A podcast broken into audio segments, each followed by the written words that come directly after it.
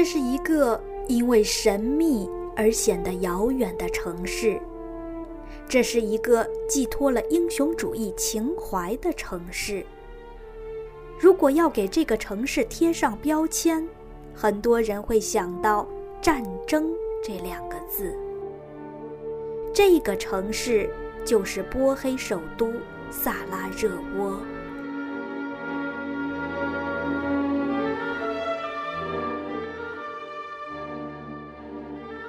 Hello，大家好，这里是 FM 八六幺二零，我是主播蓝色清泉。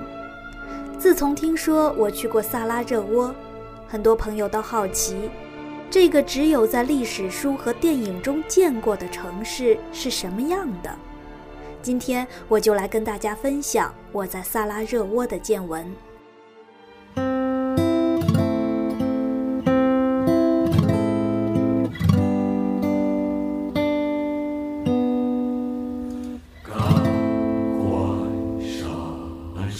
把勇士们，我们在春天里参加游击队。这是在中国比较流行的一首阿尔巴尼亚歌曲《宁死不屈》。上世纪七十年代，电影《瓦尔特保卫萨拉热窝》在中国风靡，给许多人留下不可磨灭的英雄情怀。空气在颤抖。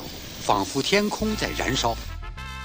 翻开历史书，一九一四年夏天，奥匈帝国王储在萨拉热窝遇刺，引发了第一次世界大战。这些好像就是人们对萨拉热窝所了解的全部。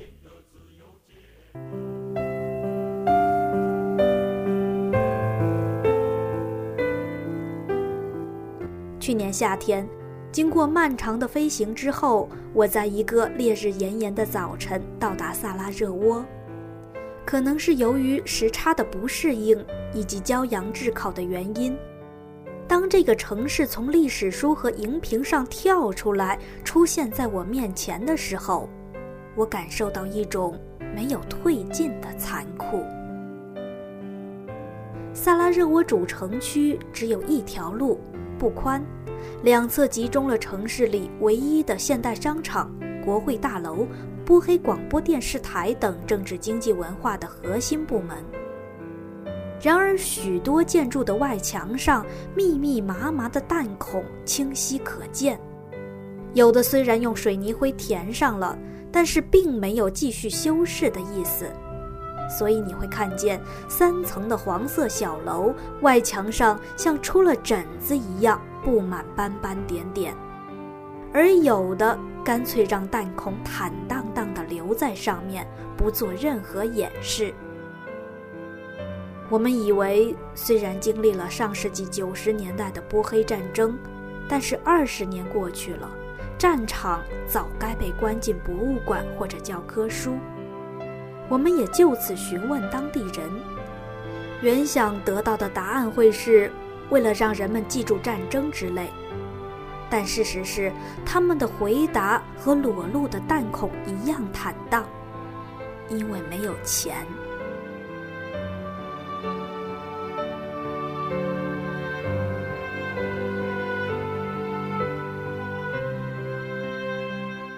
我们又以为。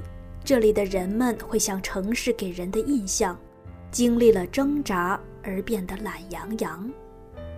但一路上，导游 Mercy 不时的哈哈大笑，似乎化解了一切。Now we are in front of one picture. Mercy 和我同龄，说着流利的英语，爱说笑，不像导游，倒像一个久别重逢的朋友。他把我们从机场接到宾馆。等我们稍作休整，又把我们送到第一个工作地点。然后他笑着说：“他要去喝杯咖啡。他和很多当地人一样，每天都要喝一杯咖啡，隆重的像赴一个约会。”等到一天的工作结束，我们本来想让他回去休息，自己去周边找点吃的。然而一小时过后，Mercy 打来电话。说回公司换了辆车，怕我们走丢，赶回来带我们去吃饭。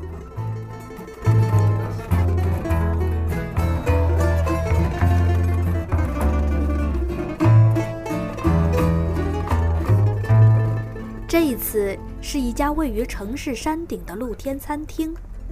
我们到的时候，四位乐师正在草坪上演奏，可惜我只录下一小段。坐着吃饭的人们尽可能压低声音交谈，周围很安静，好像连桌上的刀叉都在聆听优美的乐音，不舍得发出一点碰撞声。不远处是另一座山，山上密布着红墙斜顶的房子，夕阳把它们涂成金色或者玫瑰色。每一处房子都像是安静的在等待某个时刻到来。我们去的时候正赶上当地穆斯林的斋月，果然日落之后。山头上一记响炮，一朵粉色的礼花绽放，如同给静止的时光开启了播放键。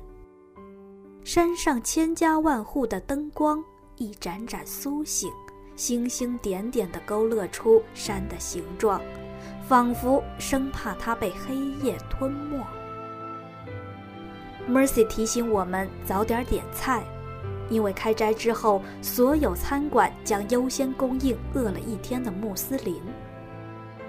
这个提醒让我印象深刻，因为你会发现，这个城市虽然饱受创伤，但仍然不失尊重和关爱。至于食物，我只记得有天晚上在河边吃的烤肉大杂烩。你在橱窗外点上各种肉类、薯条、蔬菜，服务员会送到后厨一锅烤了，盛在一个大铁盘里端上来。这样的豪气传递到食物里，吃起来别有风味。而这一顿令六个人都吃撑了的美餐，算上红酒饮料，也不过八十多欧。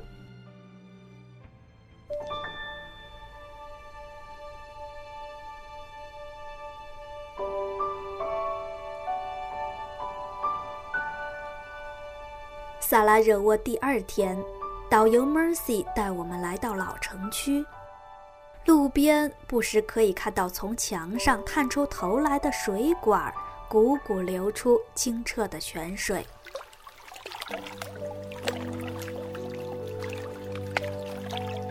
蹲下来，张开嘴，就能喝到天然的矿泉水。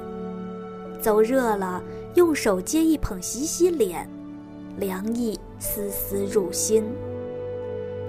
整座城市的用水都来自萨拉热窝市郊的波斯尼亚河源头。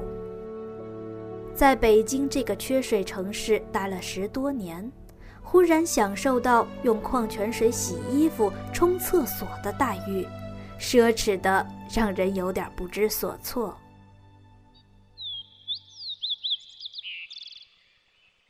波斯尼亚河源头建了一个公园，那是我见过的最美的公园。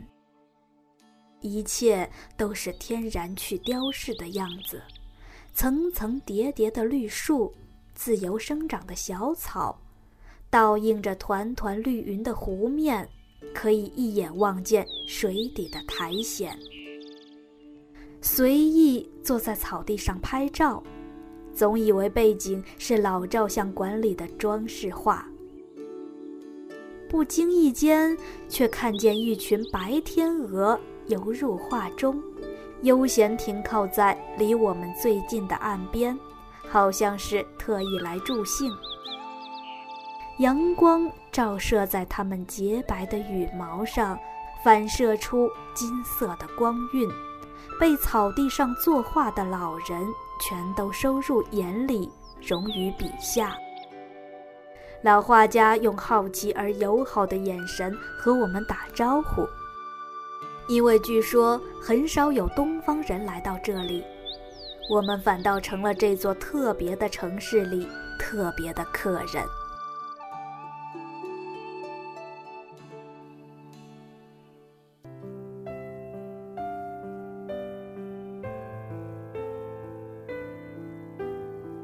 当然萨拉热窝老城里最著名的还是那条据说有五百多年历史的商业街，满地被磨得光滑的石板与五百年历史颇为相称。窄窄的小路两旁都是同一作坊，艺人们用手中的工具在杯子或咖啡壶等器皿上敲出各种形状的纹理。或者把波黑战争时期留下来的子弹壳打造成各种工艺品，起起伏伏的敲打声成为这儿最鲜明的标志。我觉得这个声音应该持续了很久，没准儿比这些老艺人的年龄还大。对于很多中国人来说，这声音很容易让人穿越到电影中。彻底搜查，快点！在电影《瓦尔特保卫萨拉热窝》里，正是老街上的匠人们用密集的敲击声扰乱敌人听觉，掩护瓦尔特撤退。而电影中，瓦尔特用机枪扫射敌人的钟楼也仍然耸立在蓝天下。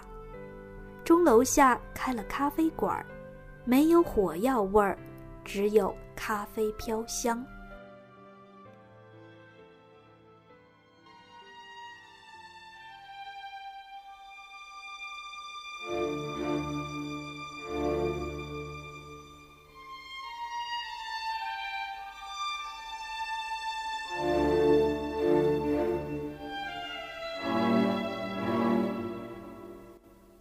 可是，在老街尽头的街心小广场上，正立着宣传展板，展板上的照片是一眼望不到头的一具具棺木。Mercy 介绍说，这是一部纪录片的宣传展板，它讲述的是波黑战争期间发生的一次最大规模屠杀。一九九五年七月十一号到十二号。萨拉热窝处于塞尔维亚族包围之中，三十个小时之内，两万人被屠杀。接着，他告诉我们：“I lost my father here, and I found his pieces.” 他的父亲同样在这次屠杀中遇害。十年之后，也就是二零零五年，他才通过血液比对找到父亲的部分遗体。他说这些的时候很平静，好像在讲别人的故事，但是脸上没有了往日的笑容。我们很难想象这个爱说笑的男孩，这个和我同龄的男孩，身上带着战争留下的伤疤，而心灵上的伤痕，也许更加刻骨铭心。他说，波黑战争爆发的时候，他只有七岁，父母都在战争中被杀害，他和姐姐以及当时只有三个月大的妹妹辗转寄居在不同家庭中，艰难地长大。可是接着，他又用同样平静的语气道：“Now three of us。” Live quite a good life without thinking about history and what's happened to us in the war. 现在我们都过上了幸福的生活。我的姐姐结婚并有了两个孩子，我也有了两个漂亮的儿子。我的妹妹在澳大利亚读大学。我们不会忘记战争，但是我们尽量不去回忆战争带来的创伤。我们要努力去善待身边的人，无论他们来自哪个国家、哪个种族。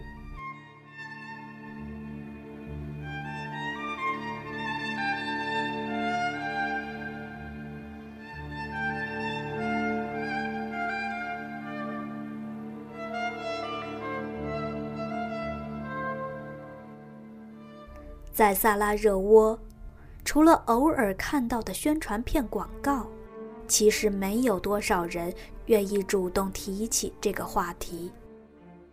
也许因为战争已经渗入到每个人的生命，不忘历史这样的口号反而显得空洞无力。